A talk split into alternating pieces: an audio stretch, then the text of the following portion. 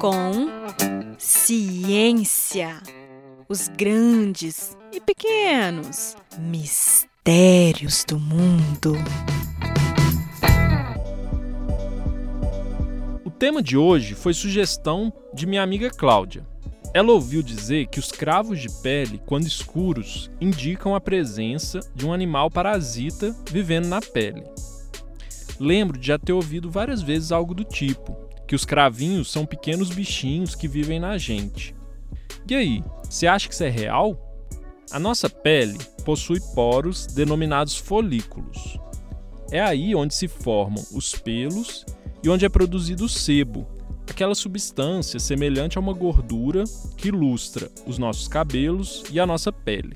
Algumas regiões do corpo produzem mais sebo que outras, como é o caso do rosto e das costas.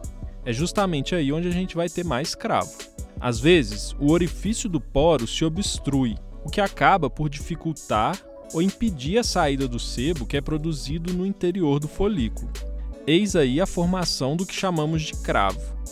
Acontece que há inúmeras bactérias que vivem e se alimentam desse sebo, quando a proliferação de bactérias é grande o suficiente para desencadear uma reação inflamatória em nosso corpo, temos o surgimento das terríveis espinhas. A espinha nada mais é do que um cravo infeccionado. E além das bactérias, há um outro ser que também vive no sebo da nossa pele, um ácaro chamado Demodex. Há duas espécies principais que vivem em seres humanos: o Demodex folliculorum e o Demodex brevis.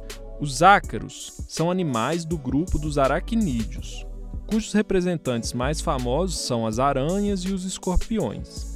Um carrapato, por exemplo, é um ácaro grande, mas a maioria deles são bem pequenininhos, invisíveis ao olho nu. Estima-se que mais da metade dos seres humanos possuam Demodex vivendo em suas peles. É algo normal que não causa prejuízos à saúde. A fêmea do ácaro deposita seus ovos na saída do poro ou no próprio sebo. Quando ele é liberado, leva os ovos para o ambiente.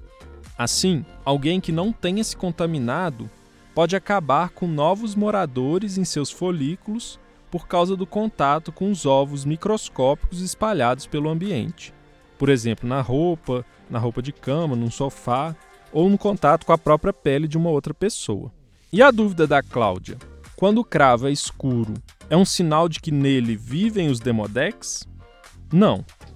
Os cravos originalmente são claros, mas em contato com o ar podem naturalmente escurecer devido às reações químicas causadas pela presença das bactérias. Assim, quanto maior o orifício do folículo, maior o contato com o ar e maior a tendência do cravo escurecer. É incrível pensar que nosso corpo abrigue tantos outros seres, não é mesmo? Tanto a nossa superfície quanto o interior do nosso organismo estão repletos de vida.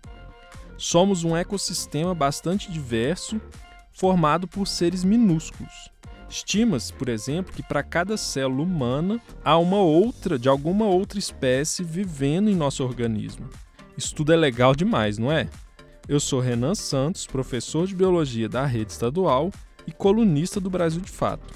Um abraço especial para a Cláudia dessa vez e até a próxima.